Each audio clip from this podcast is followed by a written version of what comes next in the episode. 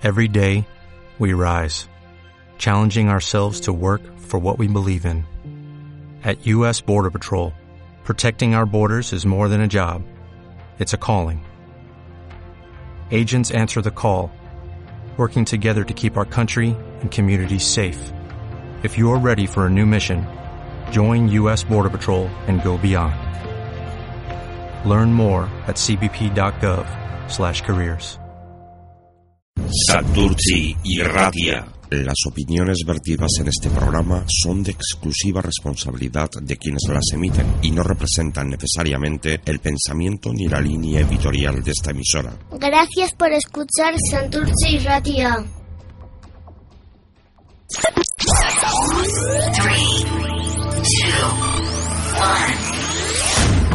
Santurci y Radia.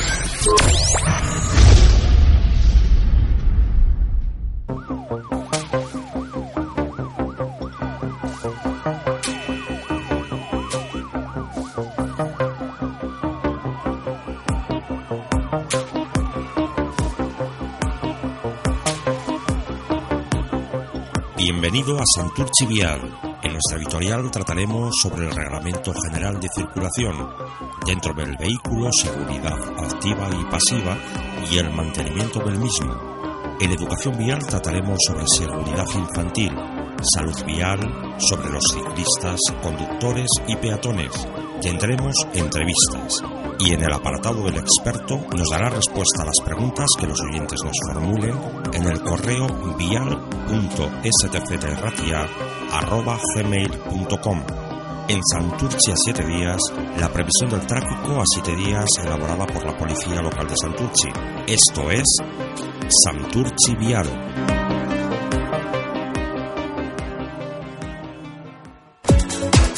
Autoescuela Preciado, en Santurci, Portugalete, Gallarta, Algorta, Avenida Cristóbal Murrieta número 7, Santurci, teléfono 944-617853.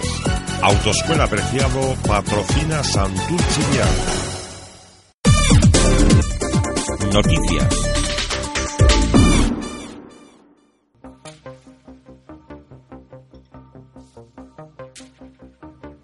Bienvenidos una semana más a Santurci Vial, una semana que hemos tenido llena de noticias a nivel de seguridad vial, a nivel de educación vial y a nivel de vehículos.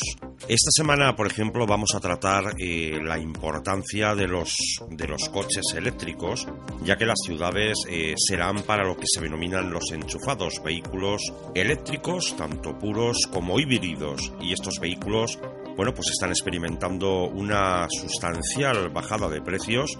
Los eléctricos puros, por ejemplo, ya podemos empezar a encontrarlos desde los 5.000 hasta los 126.000 euros, dependiendo de las prestaciones, marcas, gamas, etc.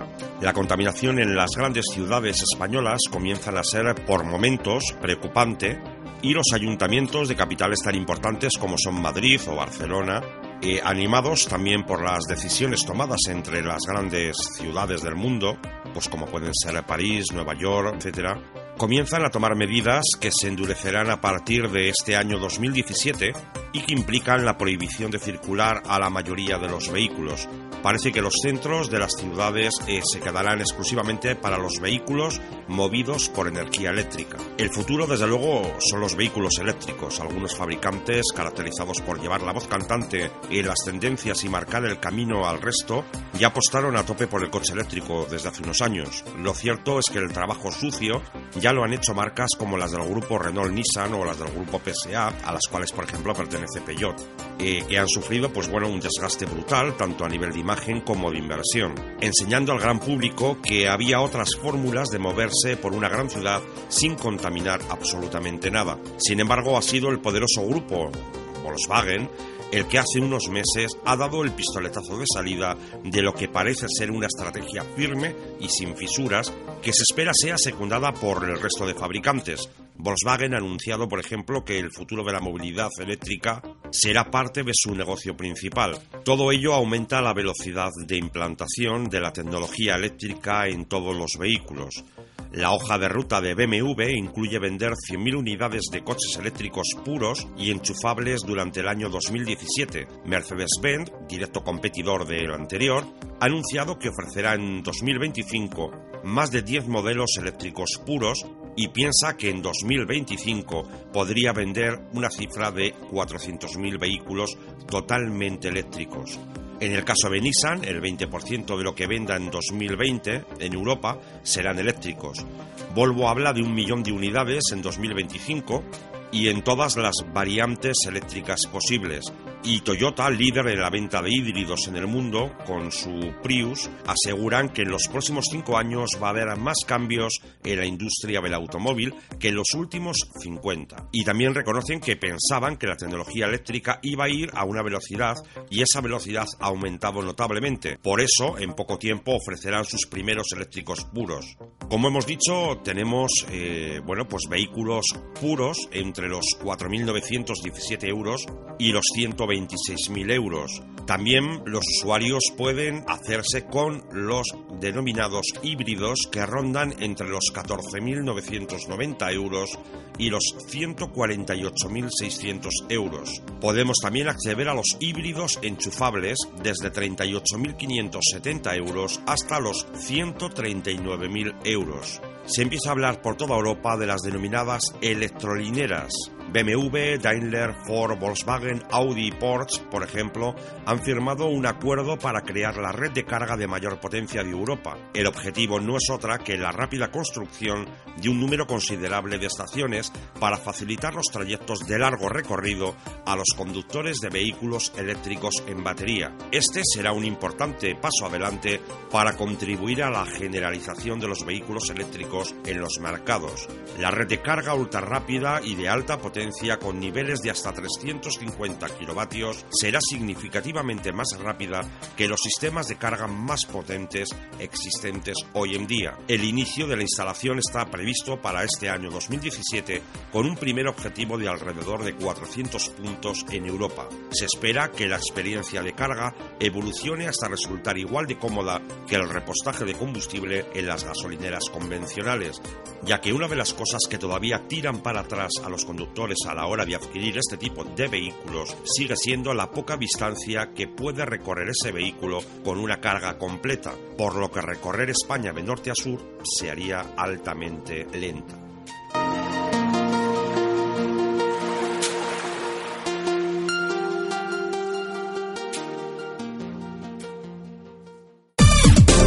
El Reglamento General de Circulación en lo referente al Reglamento General de Circulación, queremos hacer un especial hincapié en cómo debemos de proceder para adelantar a un ciclista. No tenemos que olvidar que los ciclistas son parte de la circulación y tienen los mismos derechos y obligaciones que el resto de vehículos que hacen uso de la vía pública. Por lo tanto, si en nuestro carril nos encontramos con un ciclista o un grupo de vehículos de varios ciclistas, estos forman parte de la vía pública y deben de ser tratados al igual que si fuera un vehículo convencional a motor. Por lo tanto, si de frente viéramos que viene un ciclista, no debemos de proceder a realizar ningún tipo de adelantamiento. No hay que olvidar la vulnerabilidad de estos vehículos y que solamente el hecho de pasar cerca de ellos podemos ocasionar derribarles, lo que produciría un accidente en toda regla.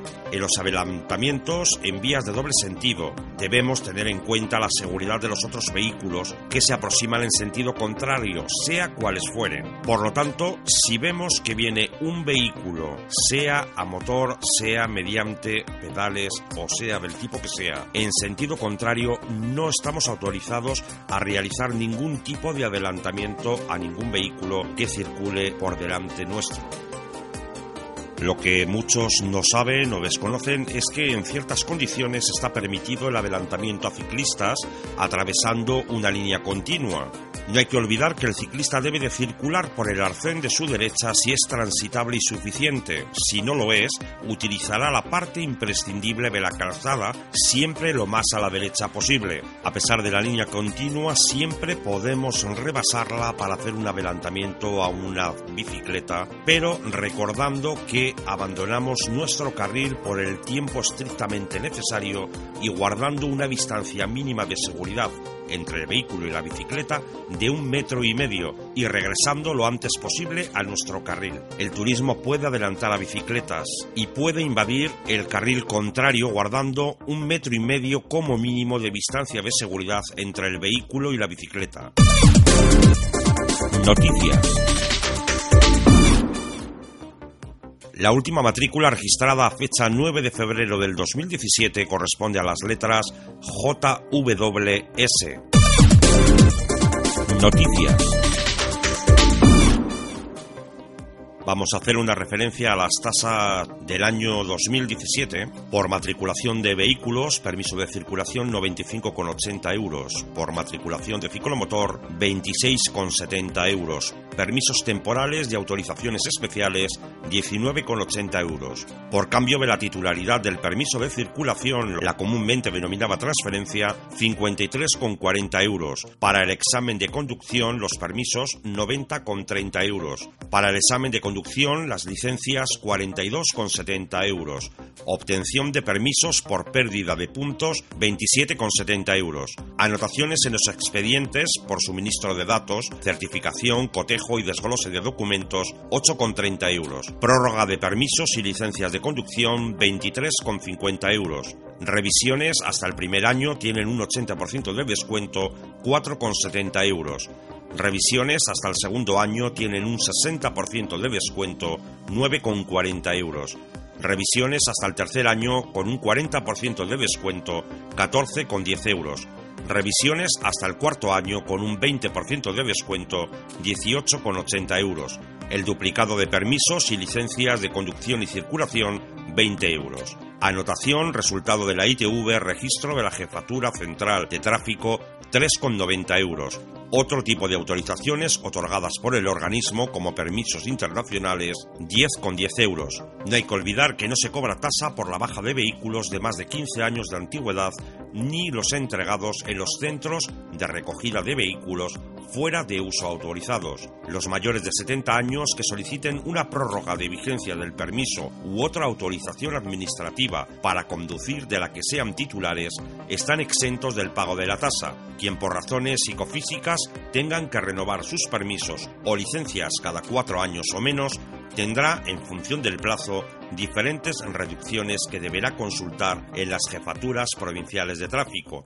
A todos estos importes hay que añadirles el IVA correspondiente. No hay que olvidar que si cambia de domicilio, usted debe de notificar el mismo en la jefatura provincial de tráfico de la provincia donde resida. Para realizar este trámite, estos son los requisitos necesarios. Requisitos. Documento original que acredite el cambio de domicilio. Esto no supone la expedición de un nuevo permiso. Documentación necesaria. El permiso o licencia y el documento de empadronamiento que tras la anotación se devuelven al solicitante. No se expide duplicado del permiso o licencia. Tasas. Por anotar el cambio de domicilio no hay que abonar nada. Para mayor comodidad de los usuarios, además de poder realizarlo en las jefaturas provinciales de tráfico, la Dirección General de Tráfico ha realizado un esfuerzo para acercar el cambio de domicilio, ya que se puede ir haciendo en algunos ayuntamientos. Consulte en los ayuntamientos esa disponibilidad.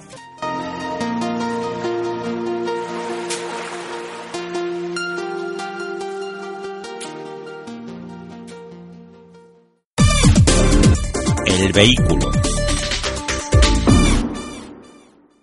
El vehículo está compuesto de diversas partes, entre ellas elementos de seguridad activa y pasiva. ¿Cómo nos protege nuestro coche? Los fabricantes de automóviles han trabajado durante años para conseguir mejorar sus vehículos en materia de seguridad vial. Actualmente la seguridad activa y la seguridad pasiva funcionan en los vehículos con el fin de proteger la vida del conductor. Los fabricantes adaptan las nuevas tecnologías en función de las normas dictadas por organismos internacionales que realizan investigaciones sobre las causas de los accidentes de tráfico. La finalidad última es mejorar la seguridad vial, protegiendo la vida del conductor y de los acompañantes. Pero cabe destacar que por muchas novedades que introduzcan los fabricantes para mejorar la seguridad, la última palabra siempre la tiene el automovilista. Desde Santurci Vial te informaremos sobre los elementos principales que componen tanto la seguridad activa como la seguridad pasiva de los vehículos. Seguridad activa. La seguridad activa es el conjunto de todos aquellos elementos que contribuyen a proporcionar una mayor eficacia y estabilidad al vehículo en marcha y en la medida de lo posible evitar un accidente. Los neumáticos son el principal sistema de seguridad activa, dado que forman el único punto de contacto entre el coche y el asfalto, y además evolucionan constantemente para ofrecer la mayor adherencia, la menor distancia de frenado y la mejor estabilidad en curva. Son el sistema de seguridad activa más importante, canónico, diríamos, y curiosamente es el que le dedica menos atención. Conviene mantenerlos en el mejor estado posible, con una presión de inflado correcta, porque sólo así trabajará al 100% de su capacidad. Hoy vamos a hablar sobre el antibloqueo de frenos. El antibloqueo de frenos es el más conocido como ABS y su principal función es evitar que los neumáticos patinen durante una frenada fuerte. Sucede que sin el ABS, una frenada fuerte puede implicar que el coeficiente de rozamiento entre el neumático y el asfalto o la superficie que sea sea inferior a la adherencia máxima. Esto quiere decir que en ocasiones ejercemos tanta fuerza sobre el sistema que directamente el freno bloquea la rueda y el neumático deja de rodar, deslizándose sobre la calzada. Para evitarlo, el ABS detecta qué rueda está sufriendo deslizamiento y libera esa presión del sistema de frenos. De este modo, los neumáticos siempre están en contacto con la calzada y la eficacia de la frenada es infinitamente mejor, salvo, obviamente, en alguna ocasión excepcional. Sobre la asistencia a la frenada de emergencia, el sistema de asistencia a la frenada de emergencia, o comúnmente denominado BAS, BAS, es bastante sencillo de entender. En colaboración con el ABS, el sistema detecta cuando estamos efectuando una frenada de emergencia por la velocidad en la que soltamos el acelerador para pisar a fondo el freno, por ejemplo, y hace los cálculos necesarios en milésimas de segundo para ejercer la mayor potencia de frenado posible en cada momento. Un conductor que presencie cómo en el coche de delante suyo entra el VAS verá cómo los pilotos de freno se encienden intermitentemente. Seguridad activa. El alumbrado de carretera facilita la visión del conductor así como el ser visto. Moderadamente, algunos coches incorporan los faros de xenón que utilizan un arco eléctrico en vez de un filamento incandescente para producir una luz particularmente intensa, que proporciona una mejor iluminación en la carretera, lo que resulta un factor decisivo para incrementar la seguridad en la oscuridad o con malas condiciones atmosféricas. También algunos fabricantes incorporan a sus modelos un sistema de luces de cruce autoadaptables, el cual dirige haz de luz para iluminar las curvas en su totalidad desde el inicio del viaje en función del giro del volante, lo que incrementa notablemente la seguridad. Un pequeño cálculo constata la importancia de las luces en un vehículo, a una velocidad de 90 km por hora, un coche recorre unos 25 metros por segundo. Si por alguna razón el alumbrado no ilumina de forma adecuada, el conductor puede descubrir un obstáculo con medio segundo de retraso. Compruebe el funcionamiento de todas las luces de forma periódica. Un mal alumbrado genera una mala visibilidad, situación que incrementa la fatiga visual del conductor. El mal estado del alumbrado provoca dificultad de visión para los otros conductores. Es recomendable cambiar las luces cada 50.000 kilómetros o cada dos años, siempre por parejas y sin importar que éstas sigan funcionando. No coloque lámparas xenon en faros de lámparas halógenas, ya que el faro tiene que estar preparado para ello. Recuerde la limpieza y el buen uso del estado de la pantalla protectora, ya que si ésta está sucia o deteriorada, la distancia de alumbrado se reduce. Una capa de polvo puede reducir su eficacia hasta en un 10%. Ante cualquier tipo de deslumbramiento hay que reducir la velocidad. Si el deslumbramiento es de frente, se debe mirar a zonas menos iluminadas de la carretera o a los puntos de referencia, como puede ser la línea del borde de la calzada. Si le deslumbran por detrás, coloque su espejo en la posición antideslumbramiento. Es fundamental el reglaje de los faros para una conducción segura. El reglaje bajo aporta falta de visibilidad que se acentúa en la frenada. Se esfuerza la vista, lo que aumenta la fatiga visual del conductor. Con un reglaje alto se deslumbra a los demás conductores. Se acentúa cuando el coche va muy cargado. Con un reglaje correcto asegura que una correcta visión del camino sin deslumbrar a los demás conductores. La ley establece que deben encenderse las luces entre la puesta y la salida del sol en condiciones de baja visibilidad y en otras situaciones análogas al pasar por un túnel o circulando en un carril reversible. No obstante, se está estudiando hacer una normativa que obligue al uso de las luces las 24 horas del día, Para ello, los nuevos vehículos ya incorporan las denominadas luz día. Se debe encender las luces cuando se reduzca la visibilidad por humo, lluvia, niebla o en zonas sombrías. Las luces antinieblas, traseras y delanteras, son bastante potentes y solo deben emplearse en condiciones de pésima visión y apagarlos cuando mejore y pueda distinguir con facilidad las luces de posición del vehículo que lleva delante. Estas luces, en condiciones no tan negativas, pueden resultar muy molestas al resto de los conductores, además de ser penalizado por ello. Seguridad pasiva. La seguridad pasiva son los elementos que reducen al mínimo los daños que se pueden producir cuando el accidente es inevitable. Hoy vamos a hablar de uno de los principales sistemas de seguridad pasiva, como es el cinturón de seguridad. El cinturón es el elemento más importante para la seguridad pasiva porque es el freno de tu cuerpo en caso de impacto. A pesar de lo que puede parecer, el cinturón no sirve para que los pasajeros no se muevan en caso de choque, sino para que amortigüen su deceleración. Se podría decir que en cierto modo el cinturón actúa como un paracaídas. Además, el cinturón no es un elemento aislado, sino que forma parte de un conjunto de seguridad con otros sistemas principales de retención, como pueden ser los airbags o los reposacabezas. Y estos últimos eh, pueden no servir si no llevas abrochado el cinturón. El cinturón es el único freno del cuerpo en caso de impacto, tanto para el conductor como para el resto de pasajeros, tanto en los asientos delanteros como traseros. Según la Organización Mundial de la Salud, el cinturón de seguridad es uno de los inventos que más vidas ha salvado y en España son obligatorios en carretera desde el año 1974 y en zona urbana desde el año 1992. Del mismo modo que el coche tiene estructuras deformables para perder su energía cinética en caso de impacto,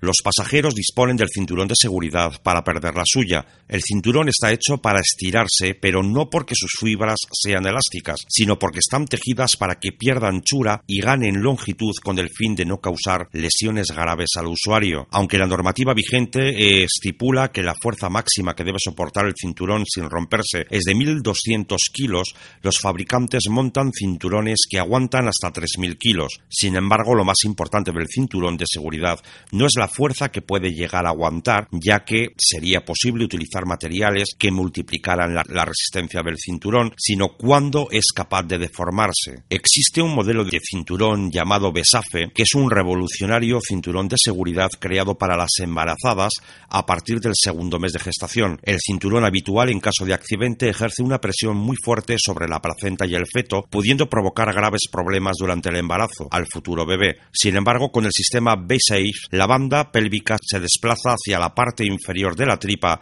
por lo que la presión del cinturón se transmite a la pelvis. Cabe señalar que desde el año 2006 el uso del cinturón de seguridad es obligatorio para todas las embarazadas. Mantenimiento. Circular con un vehículo en buen estado hace que mejore la seguridad vial, ya que con ello tendremos menos riesgos de sufrir un accidente. En muchas ocasiones, un incorrecto mantenimiento del vehículo puede provocar más de un susto al automovilista. Para que esto no suceda, Santurci Vial ofrece una serie de consejos a los conductores, de manera que con unos pasos muy sencillos puedan circular con su vehículo en perfectas condiciones. Además, estos pequeños consejos hacen que se incremente la vida útil del automóvil, en cada programa iremos dando estos pequeños consejos. Hoy vamos a hablar acerca del anticongelante. Se deben comprobar los niveles de anticongelante en el vehículo, incluso cambiarlo todos los años cuando llega el frío.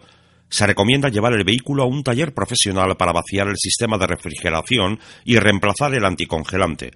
Si su vehículo dispone de un tanque transparente, debe llegar hasta la marca que señala el fabricante, siempre en una proporción de mitad agua y mitad anticongelante.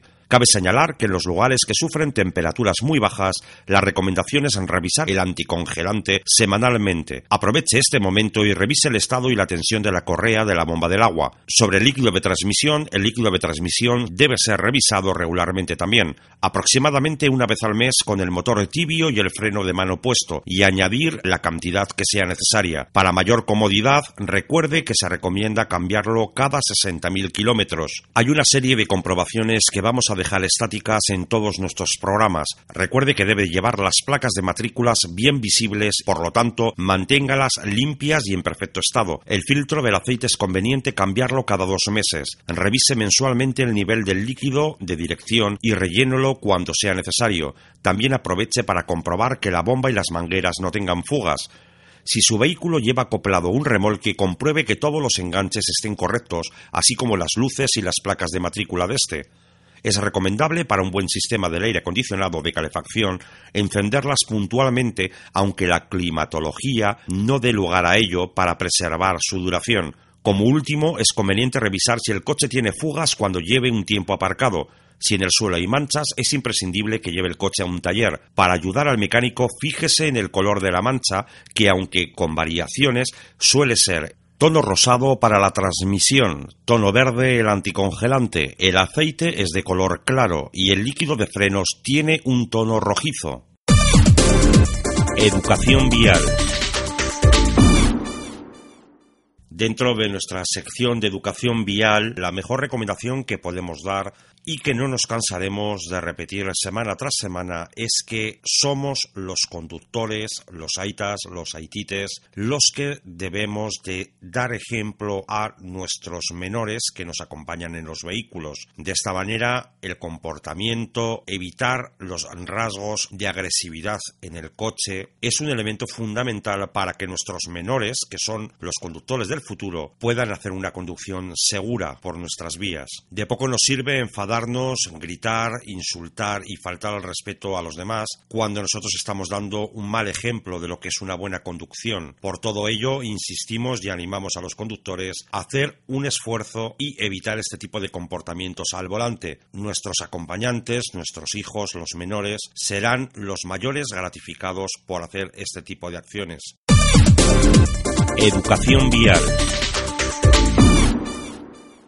Las personas mayores es otro de los grupos de mayor riesgo, aunque en números exactos esta afirmación no resulte cierta. Pero si tomamos en consideración el número de accidentes en los que se ven involucrados las personas mayores de 65 años y los kilómetros que recorren al año, nos encontramos con el resultado de que junto con los jóvenes son los grupos de mayor riesgo. Es ley de vida y ello pese a los grandes avances que se van produciendo en el campo de la medicina, que con la edad las facultades físicas van mermando poco a poco, que compensan con su larga experiencia. Las personas mayores se mueven en una dicotomía difícil, como es el hecho de que van perdiendo facultades físicas por un lado, pero por otro siguen participando en la sociedad, lo que es lógico y normal, por lo que no quieren renunciar a los signos externos como son seguir conduciendo pese a tener una edad avanzada o perder el carnet de conducir. Las personas mayores tienen en su haber el hecho de que, que son muy respetuosas con las normas de circulación, no exceden de la velocidad permitida, no consumen alcohol, pero sin embargo sufren más accidentes como consecuencia de la pérdida de sus capacidades psicomotoras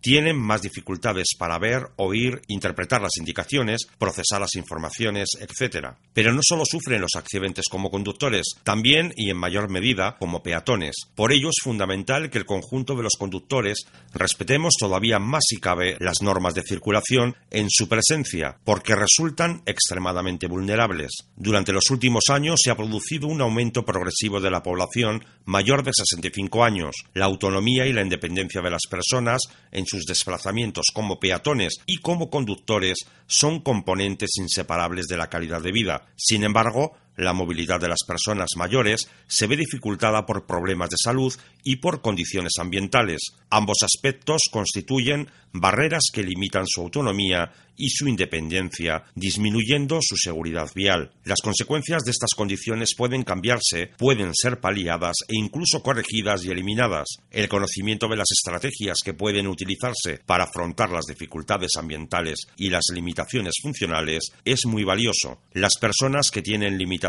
o que experimentan dificultades son quienes mejor conocen la forma de adaptarse a ellas. Solo quien lo ha vivido es capaz de comprenderlo. Esto es Santurci Vial. Autoescuela Preciado, en Santurci, Portugalete, Gallarta, Algorta, Avenida Cristóbal Murrieta número 7, Santurci, teléfono 944-617853. Autoescuela Preciado patrocina Santurci Vial. El experto responde.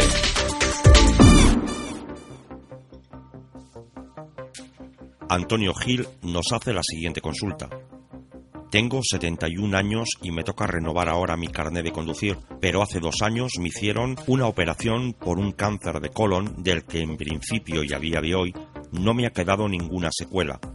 No tengo ninguna medicación y los médicos dicen que estoy totalmente curado. Mi pregunta es si este hecho de estar operado puede hacer que tenga problemas para renovar el carnet o si pueden variar el tiempo de la renovación del mismo.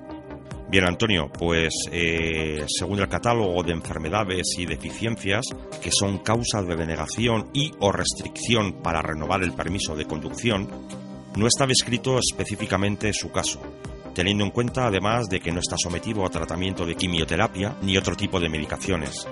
Por tanto, y en ausencia de otras patologías, nuestra opinión es que deberían renovárselo por un periodo de renovación normal, a juicio del Centro de Reconocimiento Médico. El experto responde. Tenemos una nueva consulta y es la siguiente. Tengo un Mercedes desde octubre del 2011 para uso personal. Tengo que cambiar los neumáticos delanteros y en la ficha técnica dice que lleva unos de serie con código 205-60R16, pero como opciones incluidas en la homologación de tipo dice 225-50R17 y 225-55R16, entre otros. Mi pregunta es si puedo montar estos últimos y por supuesto con el mismo código de velocidad que los originales. Para determinar eh, la equivalencia de los neumáticos hay que tener en cuenta los siguientes criterios. Que el índice de capacidad de la carga sea igual o superior, que el código de categoría de velocidad sea igual o superior, que tenga igual diámetro exterior con una tolerancia de más el 3% y que el perfil de la llanta de montaje sea el correspondiente al neumático. Para comprobar los criterios y determinar si los neumáticos son equivalentes, pueden utilizarse diversas tablas y documentaciones donde aparecen los datos más significativos. Por ejemplo, neumáticos clasificados por su diámetro exterior de diseño según las normas ERTO, reglamentos 30, 54, 75, 106, etc. La comparación de equivalencia se puede realizar tanto respecto de los neumáticos que figuran en la homologación de tipo como los incluidos en las opciones. A nuestro juicio sí son equivalentes los neumáticos que quiere poner por cuanto el índice de carga es igual o superior, 95. El código de velocidad es el mismo, W, el diámetro exterior está dentro de la tolerancia del 3% y el perfil de la llanta es el correspondiente al neumático. También debe tenerse en cuenta que el neumático no debe interferir con otras partes del vehículo, ni debe sobresalir de la carrocería, ni aumentar el ancho de la vía. El experto responde.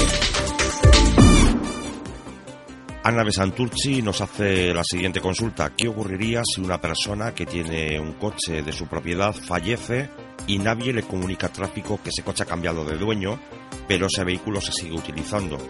Eh, también nos amplía diciéndonos que sabe que algunas personas eh, hacen eso para evitar que sean multadas, qué sanciones se podrían establecer, eh, tráfico podría iniciar algún tipo de expediente sancionador de tener constancia. Bueno, Ana, pues el Reglamento General de Vehículos establece que en el supuesto de transmisión, motivada por el fallecimiento del titular del vehículo, la persona que tenga a su cargo la custodia, en este caso suele ser la mujer, los hijos, quienes conviven con él en el domicilio habitualmente, y en su caso el uso del mismo mientras se adjudica a uno de los herederos, deberá notificarlo a la jefatura de tráfico de eh, su provincia. Eso siempre antes de transcurrir los 90 días siguientes a la defunción. Dicha jefatura, previa presentación del permiso o licencia de circulación y demás documentos que se le pueden exigir en base eh, al anexo 9, practicarán el citado permiso o licencia, así como en el registro de vehículos la anotación de que eh, en poder hasta su adjudicación hereditaria a nombre de ella identificará a la persona con domicilio, fecha del fallecimiento del titular, etcétera, eh, considerándose a la persona anotada e inscrita como sujeto de cuantas obligaciones correspondan al titular del vehículo. El que resulte finalmente adjudicatario definitivo del vehículo, por herencia, quedará obligado a solicitar en el plazo de 90 días contados desde la fecha indicada en el documento que le acredite como tal la expedición a su nombre del nuevo permiso o licencia de circulación. Caso de que no se cumpliera esta obligación, tráfico podría imponer una sanción de 80 euros.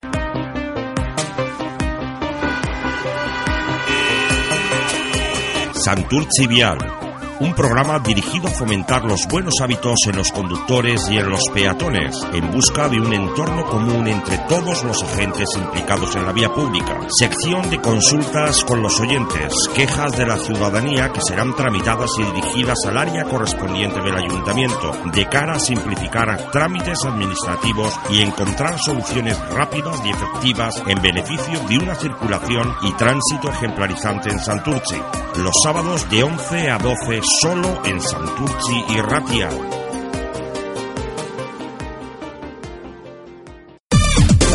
Tráfico y seguridad con José Miguel. En la primera pregunta me planteas que si los niños que circulan con bicicletas con rodines están obligados a la utilización del casco y especialmente en los parques.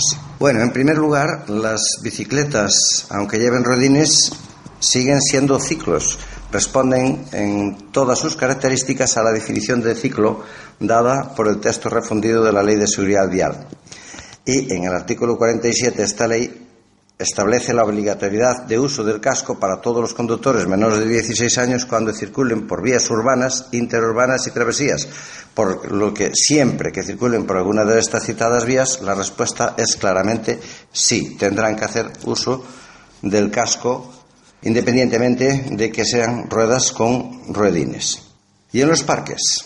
Bueno, aquí tenemos que recurrir a si está acogido, si dichos parques están acogidos o no, como tales, a eh, los efectos o puntos de cumplimiento de la correspondiente ley de seguridad vial, que dice en el artículo 2 que los preceptos de esta ley son aplicables en todo el territorio nacional y obligan a los titulares y usuarios de las vías y recalco y terrenos públicos aptos para la circulación, tanto urbanos como interurbanos, y también a los de las vías y terrenos que sin tener tal actitud sean de uso común y en defecto de otras normas a los titulares de las vías y terrenos privados que sean utilizados por una colectividad indeterminada de usuarios. Y aquí vienen las dudas. Los parques ¿Son terrenos considerados aptos para la circulación? Bueno, al respecto de decir que si el parque es de titularidad municipal y mediante la correspondiente ordenanza municipal este se considera apto para tal fin, destinado para ello, destinando para ello calzadas o carriles específicos, la respuesta es sí, es obligatorio el uso del casco para los conductores de estos vehículos. Ahora bien, hemos de tener en cuenta que los parques, como norma general, son lugares de esparcimiento ciudadano en el que habitualmente no se contempla la circulación de vehículos salvo aquellos que están destinados al mantenimiento del mismo, es decir, del parque. Si bien es de todos conocido que el titular de los espacios urbanos en materia de seguridad vial y aplicación de la normativa al respecto, bueno, eh, deja un poco que desear. Es un hecho cotidiano que la circulación de ciclos y bicicletas bueno, viene desarrollándose de forma casi libre a espaldas de todo cumplimiento normativo. Es algo que estamos acostumbrados a ver, es decir, casi no existen reglas o no se especifican reglas para ellos.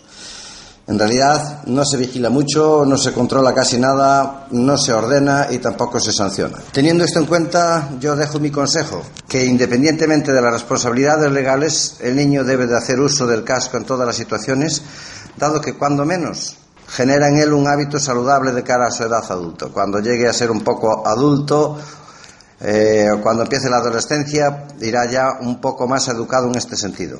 Además, hemos de tener en cuenta que una mala caída de dicho ciclo, incluso parado, puede ocasionar daños irreparables con consecuencias graves, a veces incluso muy graves eh, para el niño.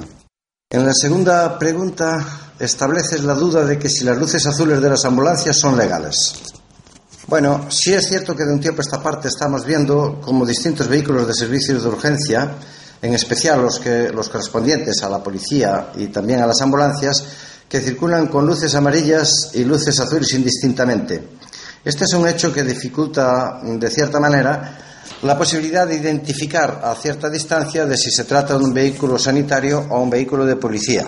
Al respecto te diré que sí es cierto que la Ley de Seguridad Vial tiene prevista la modificación necesaria para adaptar la señalización de estos vehículos a la normativa europea. Esta adaptación supone una modificación, una modificación importante a través de una reforma del Reglamento General de Vehículos, reforma que aún no se llevó a cabo.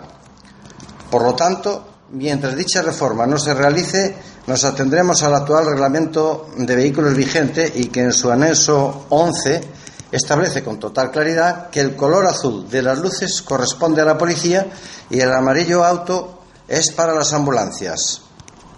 Visto esto, nos preguntamos si estos vehículos cumplen con la legalidad. Y en este caso, mi respuesta es clara. No se ajustan a la normativa vigente. Si bien he de decir que cuando hay una reforma pendiente en la modificación de la normativa, la Administración concede cierta permisibilidad y en este caso, dado que los vehículos tienen que ser matriculados y para ello tienen que pasar la correspondiente ITV, se les permite la colocación de este tipo de luces aunque en realidad después no debieran de hacer uso de las mismas, pero sí para que pudiesen ser matriculados y pudiese determinarse en la correspondiente eh, tarjeta de características técnicas mm, a qué corresponde ese vehículo, qué uso, cuál es el uso que ha de dársele a cada uno de esos vehículos, en función de sus características, claro. En este caso, como en muchos otros, respecto a la interpretación y aplicación de la normativa, entramos en el conflicto jurídico que establecen eh, los términos alegal e ilegal. Teniendo esto en cuenta, podríamos determinar que este es un caso alegal y no ilegal. Alegal, dado que este término es el que aplicamos jurídicamente cuando algo no está específicamente prohibido en la normativa, ¿cuál es este caso?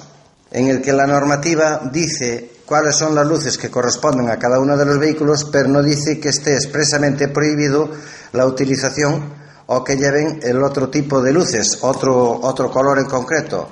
De ahí que eh, yo diría que ilegales no lo son, pero cuando menos sí son alegales. En la tercera pregunta estableces que si pueden viajar con silla los niños en asientos delanteros, cuando estos no puedan ser acomodados todos en los asientos traseros.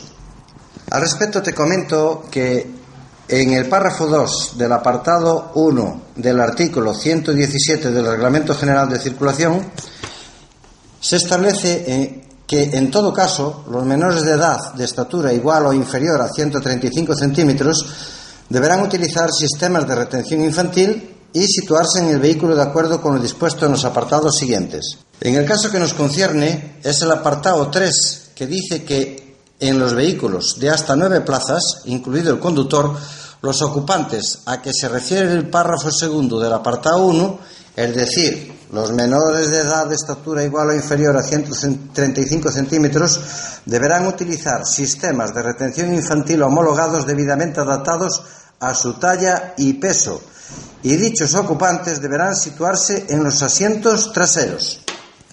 Si bien también establece que con carácter excepcional podrán ocupar el asiento delantero siempre que utilicen sistemas de retención homologados, debidamente adaptados a su talla y peso, pero en los siguientes casos.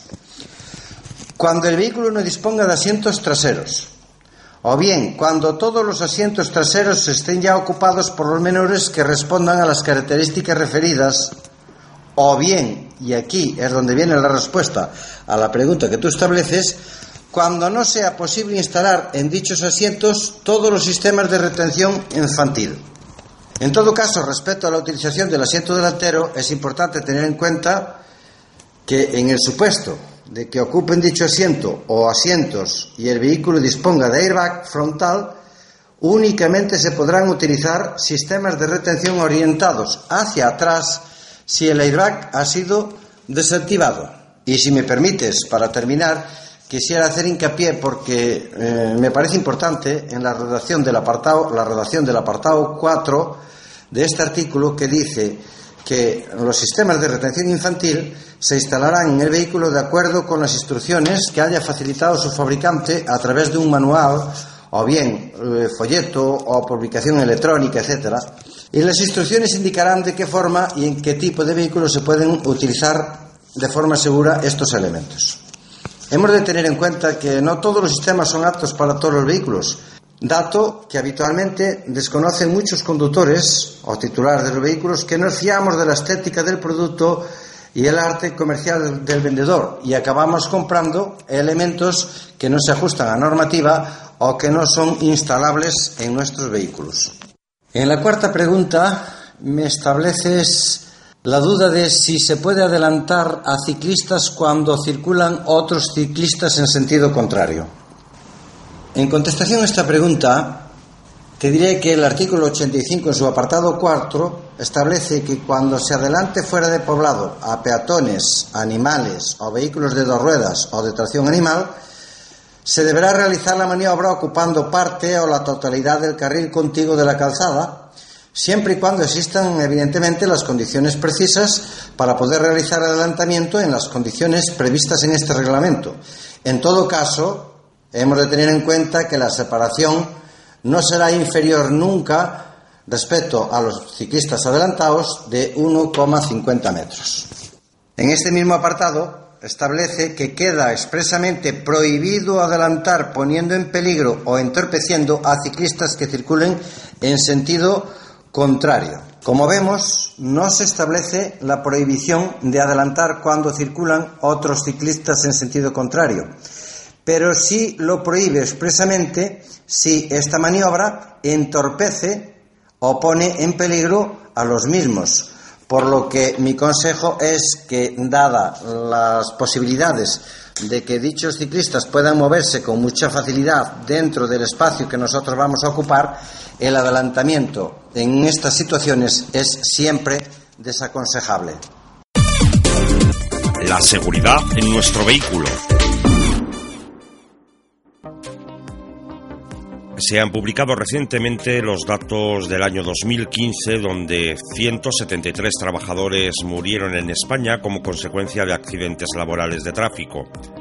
En ese año se produjeron aproximadamente unos 59.000 accidentes laborales, de los que 43.000 fueron in itinere, es decir, durante el desplazamiento de casa al trabajo, y cerca de 16.000 fueron en misión durante el horario laboral.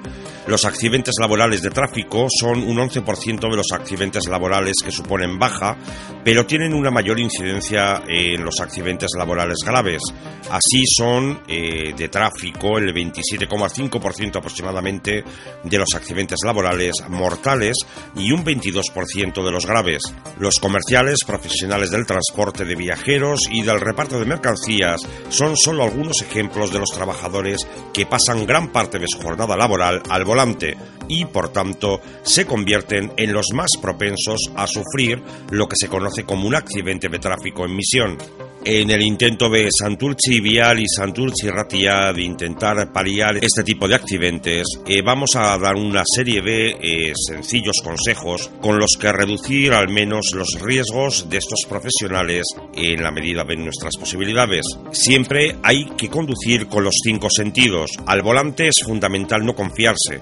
Aunque la ruta sea de sobra conocida, es importante poner siempre los cinco sentidos en la conducción. Hay factores que se escapan al control del conductor y se debe contar con el tiempo de reacción suficiente para minimizar cualquier daño, y esto solo se consigue con el 100% de atención en la conducción. En este sentido es muy importante planificar las rutas con tiempo suficiente, teniendo en cuenta paradas y posibles atascos. Al dejar de lado la presión y el estrés, se evitarán distracciones y riesgos innecesarios. Por esa misma razón es importante dejar activado el manos libres del móvil por si recibe algún tipo de llamada y manipular siempre el GPS antes de emprender la marcha y nunca durante la misma. Sobre las labores de carga y descarga, un riesgo previsible. Para mitigar el riesgo de accidente durante las labores de carga y descarga de mercancías, hay que colocarse siempre en el lado más cercano hacia la acera, así se evitarán posibles atropellos.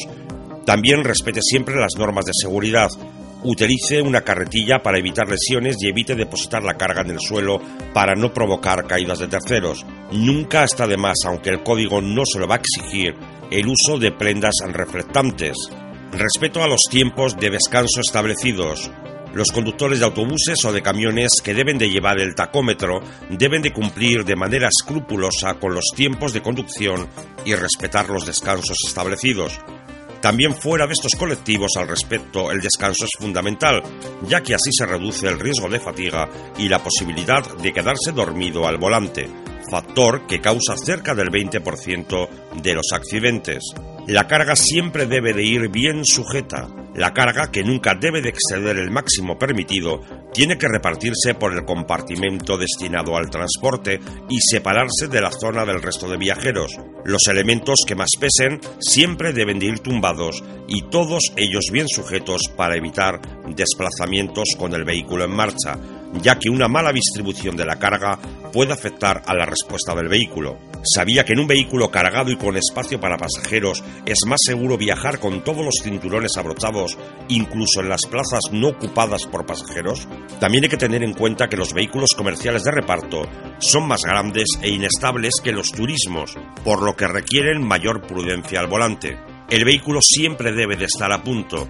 El buen estado del vehículo también es fundamental para garantizar la seguridad en carretera. Es fundamental realizar las revisiones y mantenimientos periódicos marcados por el fabricante del automóvil.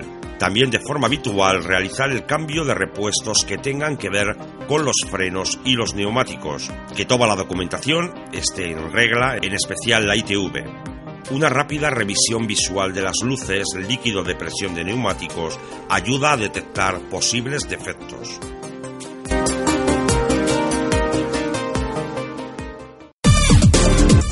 Autoescuela. El consejo de hoy está relacionado con el clima, con la estación invernal en la que nos encontramos y en, y en más en concreto con la lluvia, ¿no? Los, los conductores que utilizamos la A8 habitualmente nos encontramos grandes balsas de agua que son imposibles de sortear, que podemos encontrar una, dosis de seguridad en, en, lo más importante, en lo que relaciona nuestra conducción con el suelo, que son los neumáticos del vehículo. Para esto, las marcas eh, generan o crean eh, mucha tecnología, invierten mucho en tecnología con el fin de evacuar la mayor cantidad de agua posible por cada metro que recorre la rueda, por cada vuelta que da. Para ello hay marcas que han, creado neumáticos de invierno de alta calidad que permiten la circulación en agua, en hielo, en nieve. Y bueno, esto simplemente es una inversión en seguridad, ¿no? ¿Cuánto cuesta o cuánto vale la, mm, la, seguridad de las personas que viajan en tu vehículo, ¿no? Entonces, bueno, pues eh, de decidir en invierno, a principios de invierno, cuando empiezan las primeras lluvias, sustituir los neumáticos que hemos tenido en verano, que se han calentado, que se han resecado, que se han gastado más porque el calor genera mayor desgaste del neumático y sustituirlos cuando comience la temporada de invierno, pues es un importante, importante consejo que podemos dar a los oyentes de Santurchi Ratia. Esto es Santurchi Vial. Última matrícula A fecha 24 de febrero del 2017, la última matrícula es JWZ. Autoescuela Preciado, en Santurci, Portugalete, Gallarta, Algorta, Avenida Cristóbal Murrieta número 7, Santurci, teléfono 944-617853. Autoescuela Preciado patrocina Santurci Vial.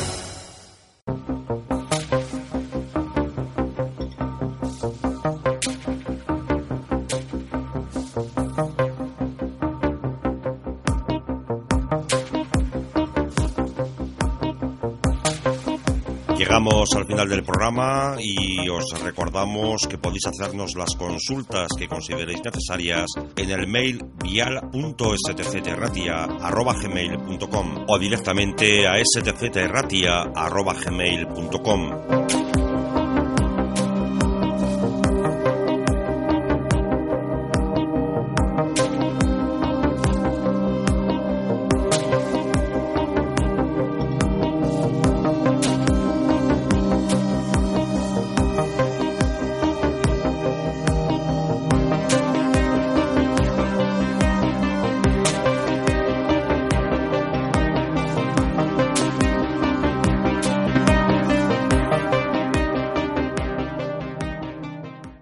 Pues aquí acaba Santurci Vial, como cada sábado. Os esperamos la próxima semana y agradecemos a todos nuestros oyentes el seguimiento y todas las consultas que nos han realizado. Hasta la semana que viene.